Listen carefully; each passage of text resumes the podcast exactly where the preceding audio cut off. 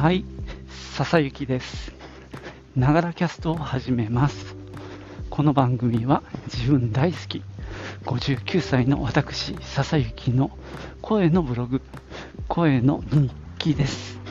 通勤途中に歩きながら収録してますので、息がはあはあ上がったり、周りの雑音、騒音、風切り音などが入ったりしますが、何卒ご容赦ください。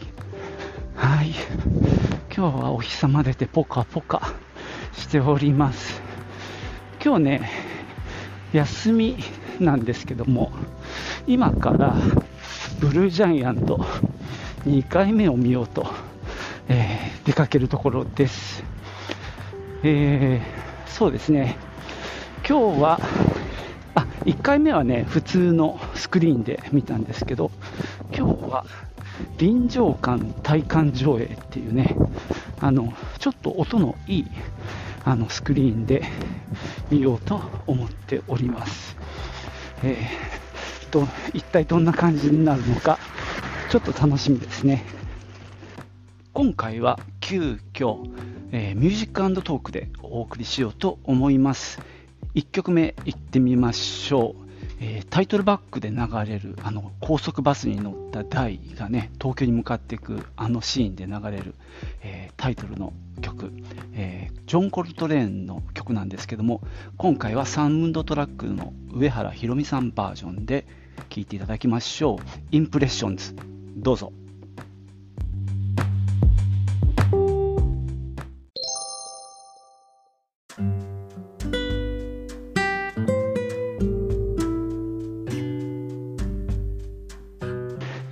でにですね公開2日目にね1回見に行きました、えー、かみさんと2人でね、まあ、見に行ってでかなり良かったんですよ、まあ、その話をねネタバレなしということで1回あの配信しておりますけども今日はできればネタバレありでお話ししようと思っております。であの後の情報なんですけども、えー長男も見てきましたということで、あのね、シネチッタっていうところで見たそうです。えー神奈川県のどこなんだろう、えー川崎とか横浜とか、なんかよくわかんないけど、あっちの方で、なんだか、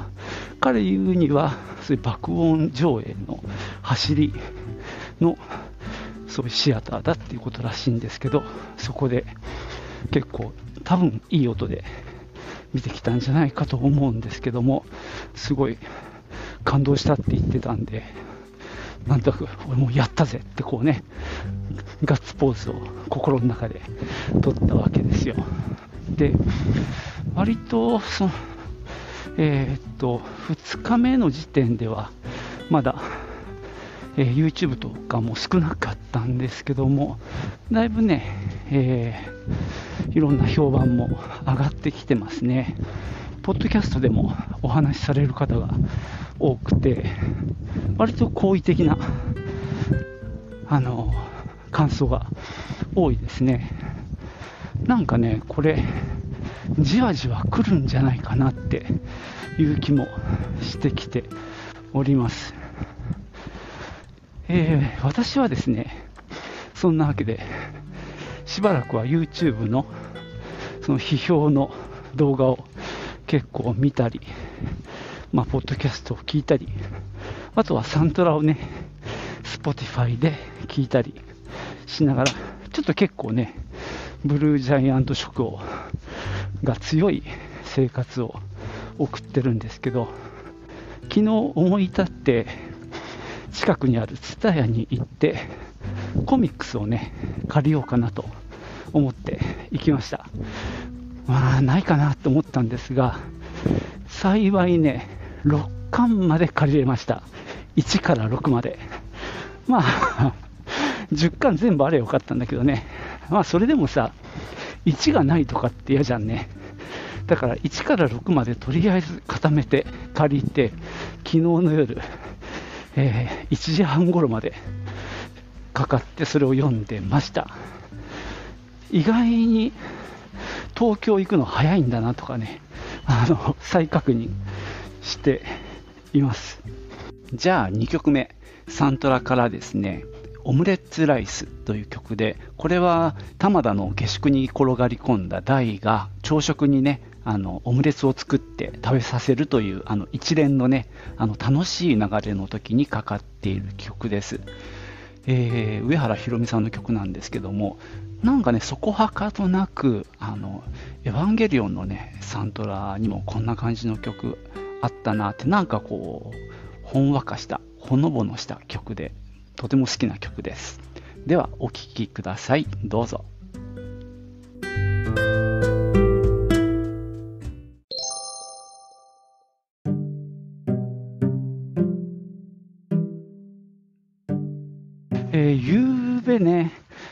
その借りた6巻までを一気読みしたんですよ。で、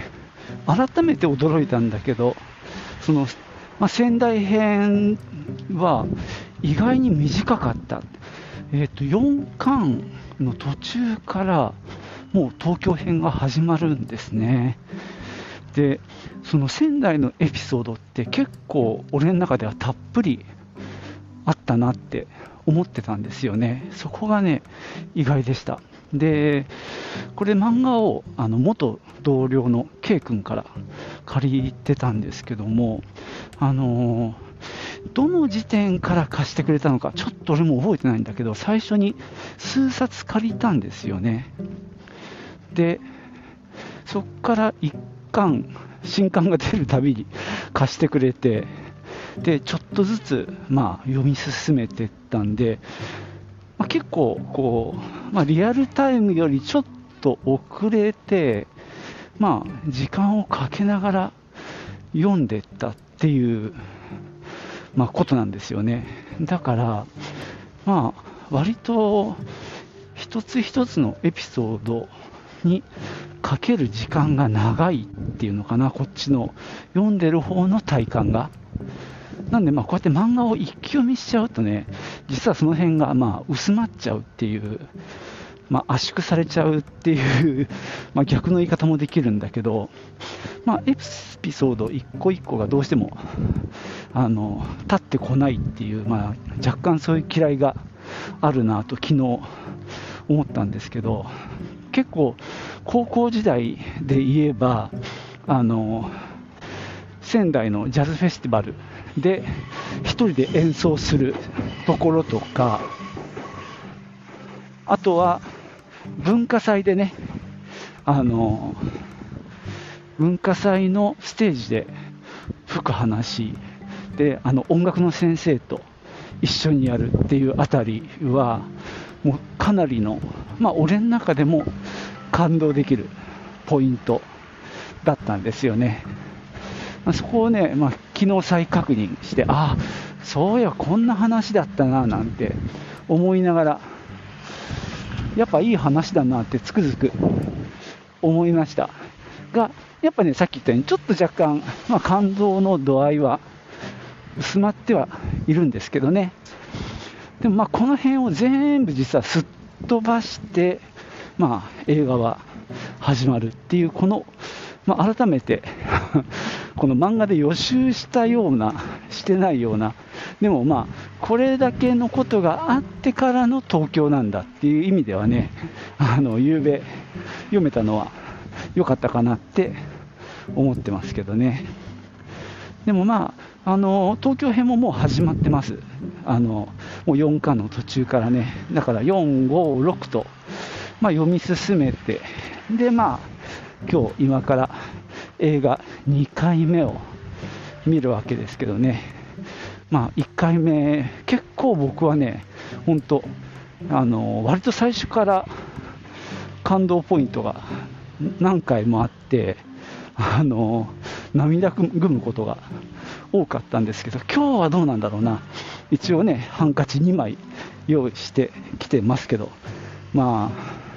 今日はどう思うんだろう、まあ、今日は本当に音楽を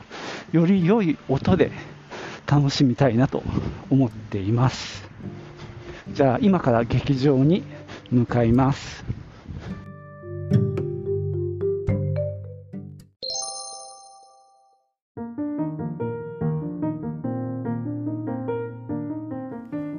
お聞きいただきましたのは「デイバイデイ」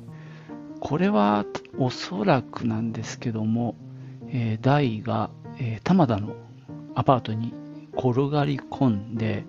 で生活を始めていくその日々をあの多分セリフとかなしでこうなんだろ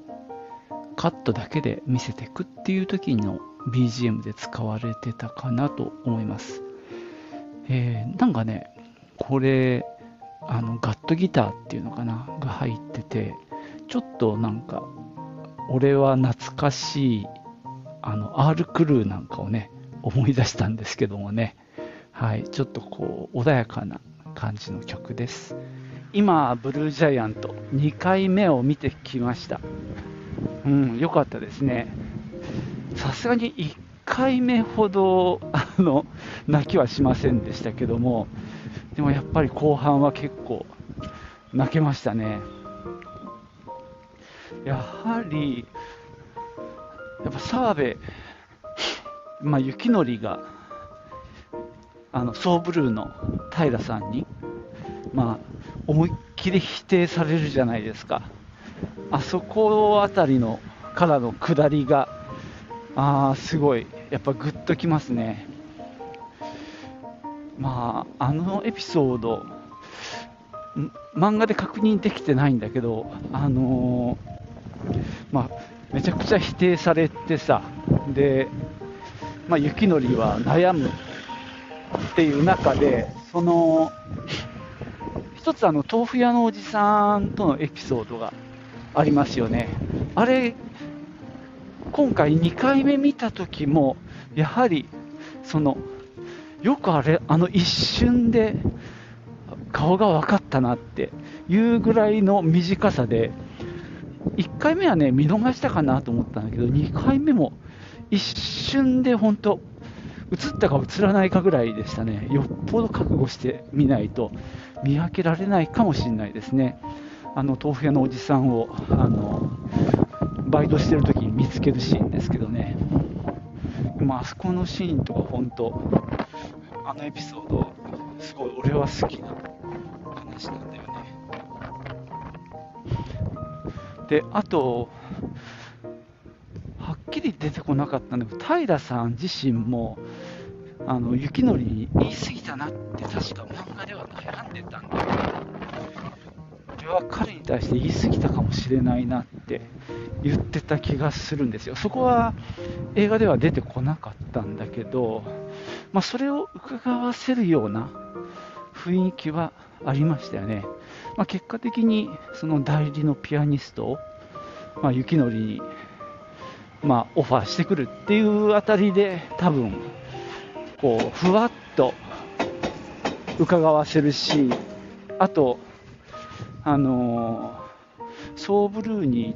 いた大と平さんが偶然出会ってそのちょっと言葉を交わしますよね。あの時に平さんがすごくなんだろう真正面にというかまっすぐにこうジャスを評価してた。あれがまあなんかうんそうですね。あの雪のりに話をすることにつながった気はするんでまあ、あえてそこはなくてもよかったのかななんて思うんですが、そうそう、あの音なんですけども、確かにあの通常のシアターよりはかなりしっかりあの低音も聞こえてくるんで、これはせどうせ見るならね、あの臨場感体、体感上映ってやつがおすすめです。一応ね、あのドルビーの7.1サラウンドっていうあのロゴが最初に出ますんで、いわゆるそのドルビー7.1チャンネルっていうやつに相当しますね。いやー、ほんと、演奏良いわって感じですね。ほんと、堪能しました。では、次の曲は、えー、川北ブルースこれは、あの、大が、まあ、パートナーを探して、えー、テイク2に行ったでしょ。で、あそこで、えー、っと、生演奏が聴ける店を紹介してもらって、次に行ったのが251っていうね、25からトニックに戻るっていう251っていうね、面白い名前ですよね。それが漢数字で書いてあるっていうね、251で、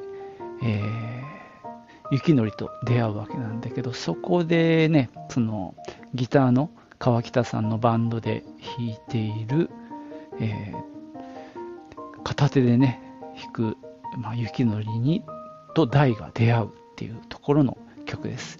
曲そのものはだから川北さんっぽい、まあ、えー、曲だなんだろうと思いますね。まあ、ブルースと書いてあるんでね、まあ、ブルースベースで、まあ、れですね、ギターが結構フィーチャーされてて、まあ、聴きどころはやっぱり雪のりのピアノだと思います。では、お聴きください。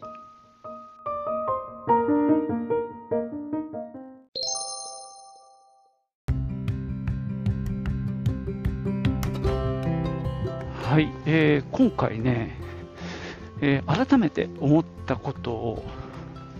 言いますと、まず、これ、まあ、主人公は宮本大というね、サックスプレーヤーなんですけども、意外と雪のりの、まあ、ピアニストね、あの物語の比重も大きいんだよね。まあ、さっき言ったように、そのソーブルーの平さんに、まあ、重いくそ否定されたあたりから、あの彼の、まあ、過去の話なんかも出てくるじゃないですか。で、その子供の頃の話とか、まあ、ゆきちゃんっていうね、女の子の話。で、ずっと憧れていた。で、えー、ギタリストのね、えー、川北さんだっけ、川口さんだっけ、に頼み込んだりとか、すごい実は、めちゃくちゃ人間臭く描かれてるんだよね。あのー、原作の漫画読み返したでしょう。だそうするとね、もっとね、実は、つっけんどんというか、まあちょっと俺様的な感じなんだよね。あの最初の、あ、でもこの比較始めるとなんだかそれだけで大変になっちゃうんでちょっと置いとこうか。でも意外にあの雪のりがいいやつになってると思うんですね。で、最後のラストシーンに向けて、こう、見てる人も雪のりに感情移入しやすくなってるそんな感じになってるなって思いましたねでさらに言うと玉田にもこうしっかりスポットが当たってるんだよね。実は割と途中から玉田があの重要なあの役割を果たしてるなと思っていて、まあ、ね、何にも素人でジャズも知らなきゃドラムも叩いたことないっていう人間が、その2人にね、加わってくるっていうところで、かなり、なんだろう、まあ、無理無理やりというかですね、ちょっと結構、まあ、いや、ちょっと無理なんじゃねっていうね、いう感じはするんですけど、まあ、この世界の中ではね実はそんなに違和感なくやれていく。もう結構難しい曲やってるよね。あのだからそれはすごいな。いやだからめちゃくちゃ練習したんだな。ただあの実は玉田の練習シーンはそんなに描かれない、まあ、ここが大との違いかなと思うんだけどやっぱ大は世界一のプレイヤーになるっていう、まあ、志を持ってやっている。っていうのもあるし、主人公でもあるので、彼の練習シーンっていうのはかなり何度も出てくるじゃんね。あのー、それこそ平さんに代理のピアノを頼まれたっていうあとあの雪のりはあの川辺の練習するところに行くじゃんねおそらく雪のりはあの練習の姿を見るのは初めてだったんじゃないかなって、まあ、予想してるんですけどその姿にあるいはその音にあの雪のりはあれは感動してるよね間違いなく。で玉田は玉田でやはり大の凄さにまあ何か打たれたような感じになってんだけどさ。でもまあそのそれぞれの3人がいい感じにこう主人公感がある。でも演奏シーンとかはやっぱ圧倒的にあの大のシーンが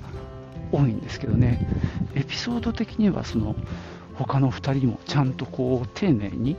描かれてるっていうのを再確認した。だからこそまあ感動できるのかなっていう気がしますね。では次の曲は「アンビション」これはあれですね。えー、っとその川北さんのバンドを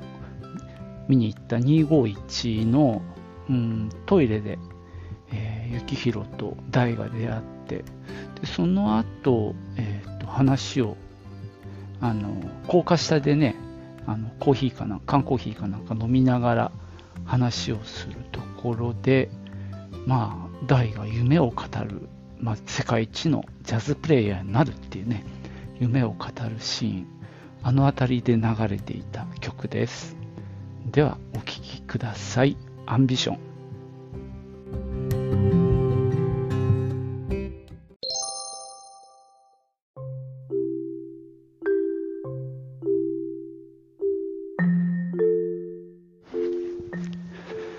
はい、えー、昨日ね、見て、えー、今日は翌日になってます。まだね、あの、録音が続いてるので、今日もね、ちょっと話をしていこうと、えー、ブルージャイアントのね、映画について話をしていこうと思うんですが、ちょっとね、あの、まあ、2回目っていうこともあるので、まあ、今回はミュージックトークにして、えー、サントラからね、曲を、え流しながらお送りしようと思います。えー、Spotify の方はね、あの、無料の会員さんでも、えー、短く聞くことができます。Spotify の、えアプリで聞いた場合はね、えプレミアム会員ですとフル尺で聴けるんですけども、まあ、課金しなくても曲はちょっと流れますんでね、よかったら Spotify でお楽しみください。ということで、えーブルージャイアントの話続けましょう、えー、どうしても触れておかなきゃいけないのが演奏シーンのあの CG のあの動きのまあちょっとあ違和感ですね。まああれは正直あります。そこをねまあかなり、えー、重く見てる人もいますしそうでもない人もいると思います。まあ、僕は正直ね、1回目見たときに、結構その、えー、絵の質の違い、タッチの違いが、あの、露骨すぎて、ちょっと驚いたんですけども、ただですね、まあ、僕はとにかく音楽を楽しみたいっていう気持ちで見に行っているので、すぐに脳内補正をかけました。まあ、これはこういうもんだと。そこの絵はね、逆に一生懸命見ることは、だからやめました。なので、もうひたすら、こう、音に集中していく。プレイに集中するっていうところで、あの、うまく、それは逃げたと思います。で、ちなみになんだけど、そういうことに全然頓着のないタイプのうちのかみさんは本当に気づかなかったぐらいのことを言っていますんで本当にねこの振れ幅は気になる人から全然気にならない人まで非常に振れ幅は大きいと思いますが、まあ、そこをねあんまり言い過ぎてもどうかなっていう気はしているので、まあ、今回ネタバレなのでねあの先入観持ってほしくないなっていう気持ちもあって、えー、今回お話ししておりますけども、えー、ちなみに息子は、えー、っとね、まあ、結構うるさいタイプなんですけども、やはり、あの、まあ、それなりにうまく 気にしないように見たということでしたね。まあね、そこは、まあ、正直認めざるを得ないと思います。まあ、制作者側も分かってると思いますよ。そんなことはね。ただそれでも、それを補ってあまりある作品になっていると、まあ私は思いますね。なので、やっぱり劇場で見るべき映画だと、まあ、ここで改めてね、あの、言いたいと思います。次の曲は、ブルージャイアントというね、えー、テーマ、タイトルチューンですよね、映画の。えー、これはね、あのあ、サントラの最後にももう一回出てくる曲なんですよね。うーん、俺の記憶曖昧なんだよな。多分一番最後、えー、っと、空港から大がピアノをかけて、雪のりがピアノの前に座ってるところで、あの、電話で話をするときに、彼が作曲してた曲のタイトルが、ブルージャイアントじゃないのかなっていうような、まあ、ちょっとうっすら記憶があるんですけど、でその後ね、エンディング、あのタイトルロールのところでかかったのがこの曲だったのかな。で、その時はバンドバージョン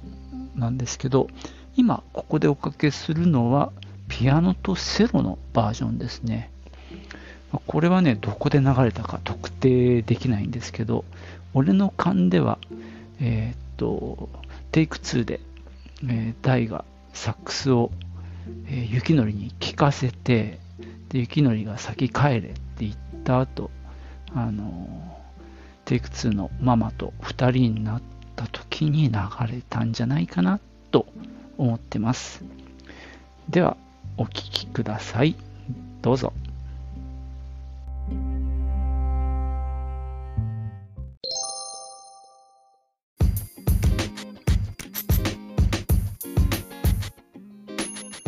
えー、あとこの映画、アニメで語っておかなければならないこととしては、この演奏シーンのあの演出ですよね、ここはやはり良かったと思います。あのもちろん普通にそのロトクスコープ撮影されたものを、まあ、CG に渡してやってるその違和感のある演奏シーンっていうのは特に3人であのステージ上にいるのを全体を見せるようなちょっと引いた絵で、まあ、対応されてたんですけどもそれ以外は結構手書きの、えー、手書きっていうと変だけども CG じゃない作画で書かれていてその辺りのまあなんだろう厚さ表情とかの表現はすごく良かったと思いますし、あのー、見せ方、その飽きさせないっていうのを工夫したっていうのを何かで見たか聞いたか知ってるんですけども、そのただね、演奏してるところをずっと絵にしてても、それはね、フルコーラスで曲、1曲やるとしたらきついので、もちろん、えー、回想シーンもありますよね。曲の中でそれぞれの主人公の回想シーンを使う場合もあるんですけども、まあ、結構ガチにあの音を絵で表現してるっていうところもあってあそこはなかなかこうチャレンジ精神があってよかったなって思いますね最後はさ宇宙まで飛んでっちゃったじゃないですかえー、これは作者の言葉だったのかな。そのジャズのソロを聴いてると、そのどこか違うところに連れてってくれるっていうのが確かあったんですけども、もう最後は本当、宇宙までね、連れてってくれたんですけども、あのー、例えばサックスの、あの音が出る口のところにこう吸い込まれていくような絵だったり、まあ、逆にそこから飛び出してくるような演出だったり、こう、あとは結構手書きの荒々しいタッチ、これは雪のりのピアノの時に何回か出てきたと思うんですけども、結構ラフなスケッチっぽいのが、こう、荒々しい感じで動くとかね、あのー、なんだろう、おとなしくて綺麗にまとめてない感じ、それがね、こう、ソロの、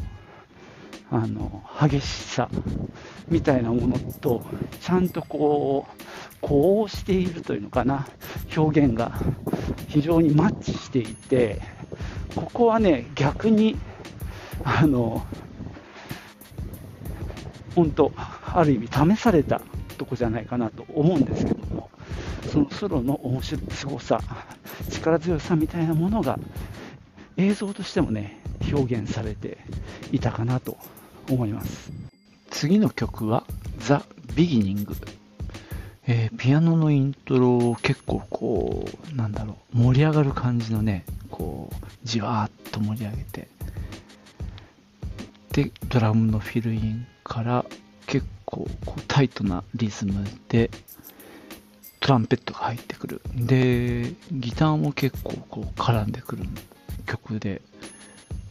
なんだろう、こう、期待感みたいなのが表現されてるかなと思うんですが、これもね、どこで流れたかちょっと思い出せません。この上原さんのサントラ、やっぱり工夫されてるなって思うのは、そのバンドの彼ら、まあ、ジャズの楽曲と、まあ、劇版的な BGM として使われるものってそのやっぱ楽器をかなり変えていたりとかあのでもやっぱ楽器かな。結構、まあ、この曲だとギターが絡んでくるあるいはトランペットが入ってくる。まあこれはやたらねサックスとかピアノが出て出過ぎちゃうとさ本来のあのジャズのサウンドにまあ近づいちゃうとちょっとねあの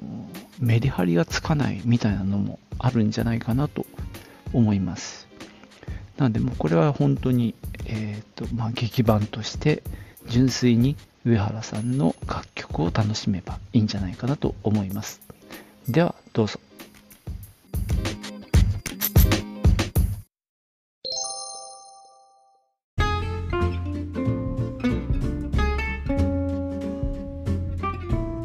はい。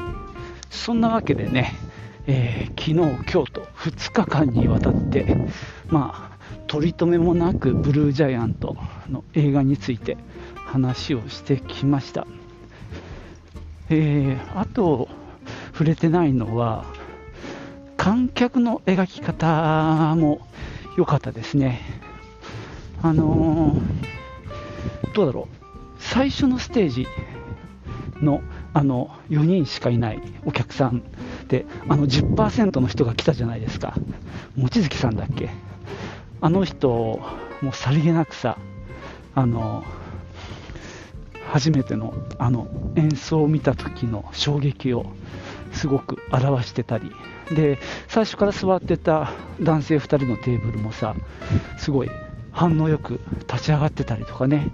ああいうところ。で、あの例のおじいさんね、あのカウンターに座ってた、なんかさ、ああいう人たちが、まあ、触れられてはないんだけど、節目節目で見に来てくれてるっていうのも、こう、胸が、胸熱な描写だったなって思いますね。葛飾のジャズフェスティバルではあの川木田さんが来てたりあのあれだねレコード会社の人も来てたけどあの時もさその一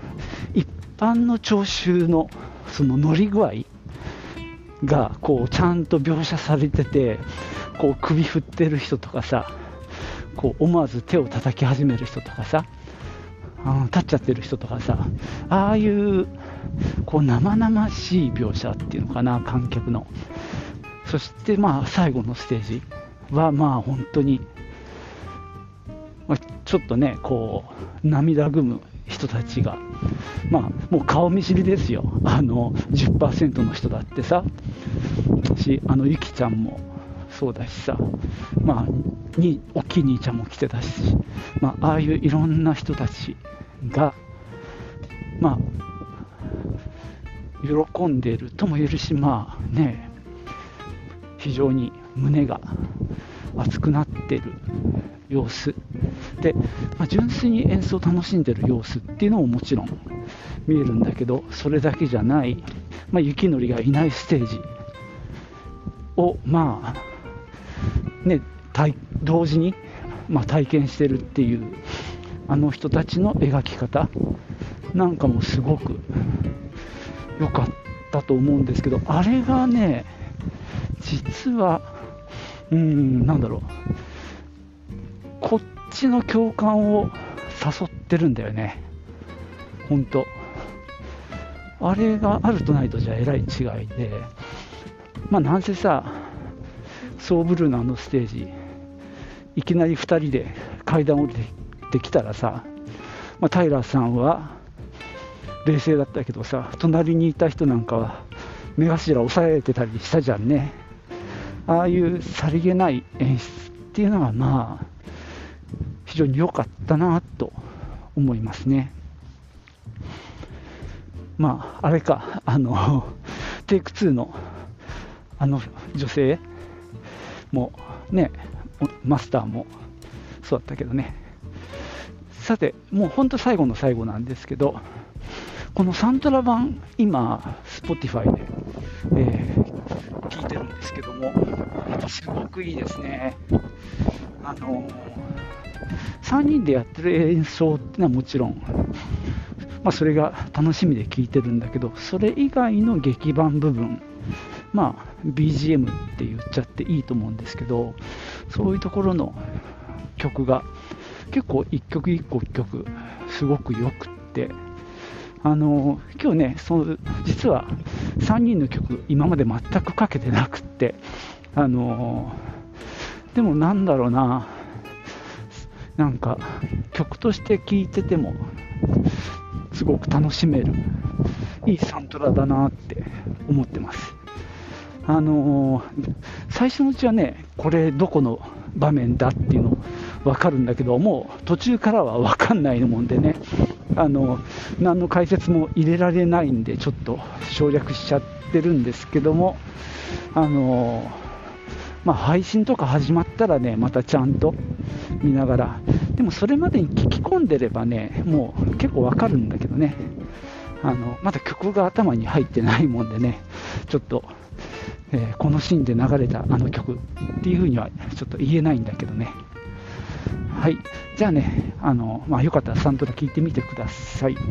ということで今日はここまでです。で、最後の曲だけは3人でやってる曲にしようと思って、で、何にしようか結構悩んだんだよね。NEW もいいし、まあ、もちろんあの、ファーストノートもいいしね。で、悩みに悩んだんですが、結局ね、NEW を最後におかけしてお別れしようと思います。ちょっと長い曲なんですけどもね、まあ、Spotify のあのプレミアム会員の人は、よかったら最後までお聴きください。やはりあの葛飾のジャズフェスティバルで、最初に大のソロから始まるっていうね、結構チャレンジングなステージで、そこからドラムと一緒にガンガンって入るっていうあそこの辺りとかがすごく見せ場だと思うしまあなんだろう。であのベースのラインをさピアノでやるところなんかもすごくいいなと思うので、まあ、最後は、えー、まあ、3人の曲で NEW を聴いて、えー、終わりさよならにしようと思います。じゃまたね。チュース。